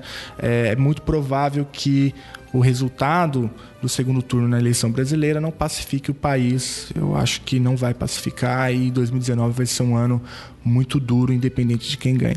É, então há diversas correlações. Né? E aí, agora fazendo um salto para o Brasil, já que eu, se você me permite, né? É, nessa, nessa loucura que virou a nossa conjuntura, a, a, a discussão em torno do fascismo sempre aparece quer seja na esquerda, quer seja na direita, né? A direita brasileira sempre com um, com um discurso revisionista, né? Tentando, é, enfim, enfim, reinventar mesmo a história, então olha para 1922 e começa, enfim, identificar ali relações que a historiografia já cansou de, de, de, trabalhar e a mesma coisa acontece com o Partido Nazista, né? Que hoje a extrema direita brasileira está numa loucura insana né, de discutir com a embaixada alemã, você viu isso, Carol? Sobre o que, o que era o nazismo, né? Então, assim, é uma coisa, um descolamento completo da realidade, né? É um revisionismo histórico que acaba alimentando essa extrema direita, é, que, que elas são históricas, na verdade, né? E aí usam a história de maneira completamente instrumental, né? É, e, e, equivocada né? e, e, criminosa, né? e criminosa, né? É, negando o holocausto e coisas assim, é, bárbaras, né? É, e, e, e então eu queria te perguntar isso, né? Você agora na sua, no final da sua fala, você falou em, em, em é, fasticização, né? Foi a palavra, se eu, se eu anotei correto, né? Do senso comum. Acho que, acho que isso ajuda a entender um pouco o Brasil, até porque a esquerda também usa equivocadamente o termo fascismo, né? Eu estava lendo aqui o livro e você é bem calma, não é assim, é um movimento específico. Mas como então é, o, o, o, o que ocorreu na Itália o que ocorre na Itália pode ajudar a entender o que ocorre nessa conjuntura brasileira? Será que a gente, você percebe um movimento então de fasticização do senso comum do Brasil? Qual é o papel que a pequena e a média burguesia têm? É, qual é o papel que essas classes improdutivas têm? Né? É, porque embora não seja um fascismo clássico, porque você já deixou bem claro que isso é, é um anacronismo histórico, como a gente pode então caracterizar o que ocorre no Brasil? Eu acho que os elementos comuns são uma crise orgânica que afetou uma pequena média burguesia e que se exprime como aconteceu depois da guerra, eh, que se exprime através de um ódio popular social. A pequena e média burguesia, na Primeira Guerra Mundial, assumiu um papel fundamental, porque toda a Itália foi reorganizada, seja na esfera burocrática civil, seja naquela militar, colocando nos lugares de responsabilidade representantes da pequena e média burguesia.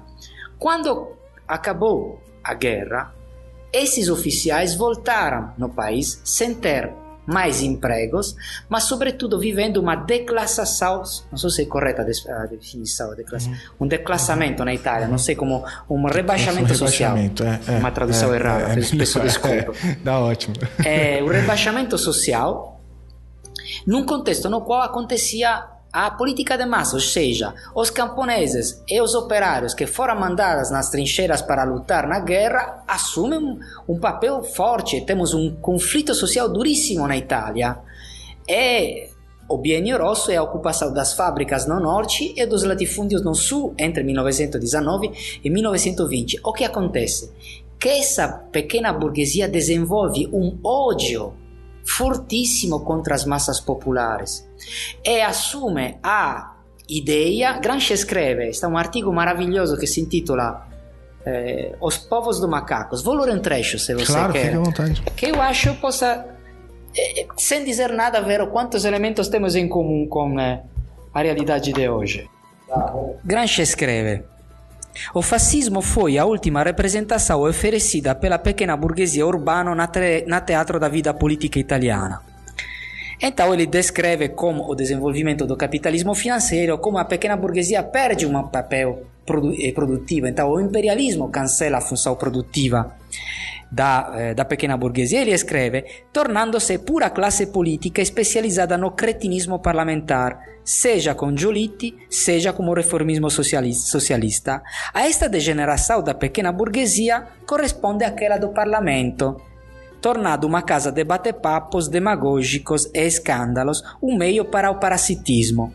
Um parlamento corrupto que inspira desconfiança e perde progressivamente prestígio entre as massas populares, levando-as a localizar na direta da oposição social o único instrumento de controle de pressão. Ele escreve essa nova tática atua nos modos e nas formas permitida a uma classe de fofoqueiros, céticos e corruptos. O desenvolvimento das, eh, dos fatos que assumiram o nome de radiosas Jornadas de Maio, a, a mobilizações nacionalistas pela guerra, com todos os reflexos jornalísticos, demagógicos, teatrais durante a guerra, é como a projeção na realidade de uma novela de Kipling, a novela de Bandarlog, do povo dos macacos, o qual acredita de ser superior a todos os outros povos da selva, de possuir toda a inteligência, toda a intuição histórica, todo o espírito revolucionário, todo o conhecimento do governo. Aconteceu isso.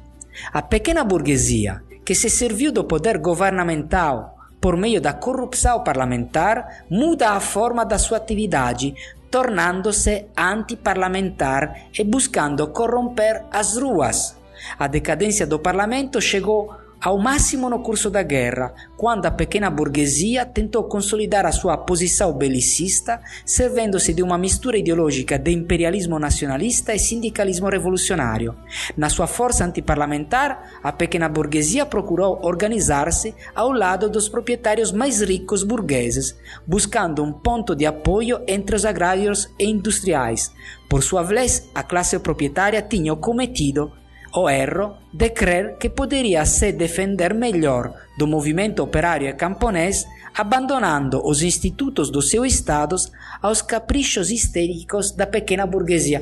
Gramsci está dizendo que essa radicalização leva a pequena burguesia a desenvolver o seu ódio antipopular através do choque dos, da corrupção das ruas, eu acho que o que está acontecendo nas ruas no Brasil tem muito a ver com esse fenômeno. O perigo qual é?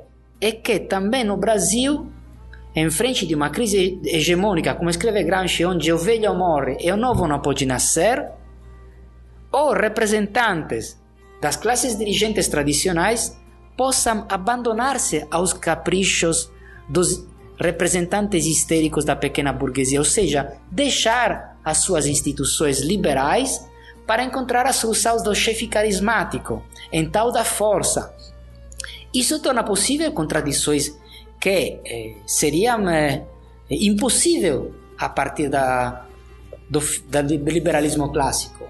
O Bolsonaro afirma de ser um liberal, de querer uma volta ao Estado liberal, mas afirmar que as contradições sociais se resolvem armando o povo é a negação da ideia liberal do Estado. John Locke, que é o pai do liberalismo moderno, o primeiro elemento da teoria do governo limitado, afirma: no estado de natureza somos todos iguais e todo um de, de nós tem o direito de defender a sua própria esfera de independência.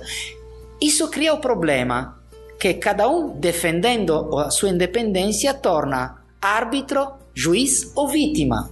Essa sobreposição de papéis determina o conflito permanente. Então, Locke afirma o contrato, o pacto entre cidadãos que define o nascimento da sociedade tem como tarefa exatamente a criação de um Estado de direito, ou seja, de regras e limitações que impedem que alguém possa, possa fazer-se justiça individualmente. Então, essa ideia maluca que as contradições sociais se resolvem através das, das armas é a negação do liberalismo. Então, pode acontecer que um candidato possa apresentar-se como liberal afirmando essa coisa e a maioria das pessoas acreditam nisso.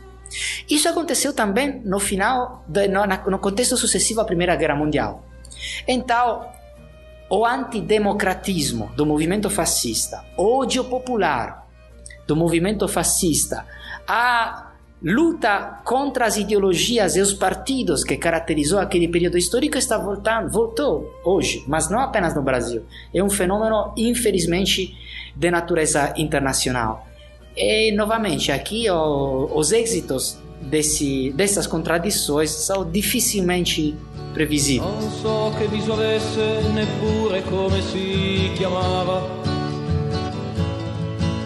Con che voce parlasse, con quale voce poi cantava. Quanti anni avesse visto allora, di che colore i suoi capelli, ma nella fantasia ho l'immagine sua, gli eroi sono tutti giovani e belli, gli eroi sono tutti giovani e belli, gli eroi sono tutti giovani e belli. Conosco invece l'epoca dei fatti, qual era il suo mestiere. I primi anni del secolo, macchinista, ferroviere. I tempi in cui si cominciava la guerra santa dei pezzenti. Sembravi il treno anch'esso, un mito di progresso lanciato sopra i continenti lanciato sopra i continenti, lanciato sopra i continenti. Eu nem tava lá. A culpa nem foi minha. Foi dela. Essa maldita escada que derrubou a minha amiga. A mesma escada assassina que matou o Zé Carlos. O amor de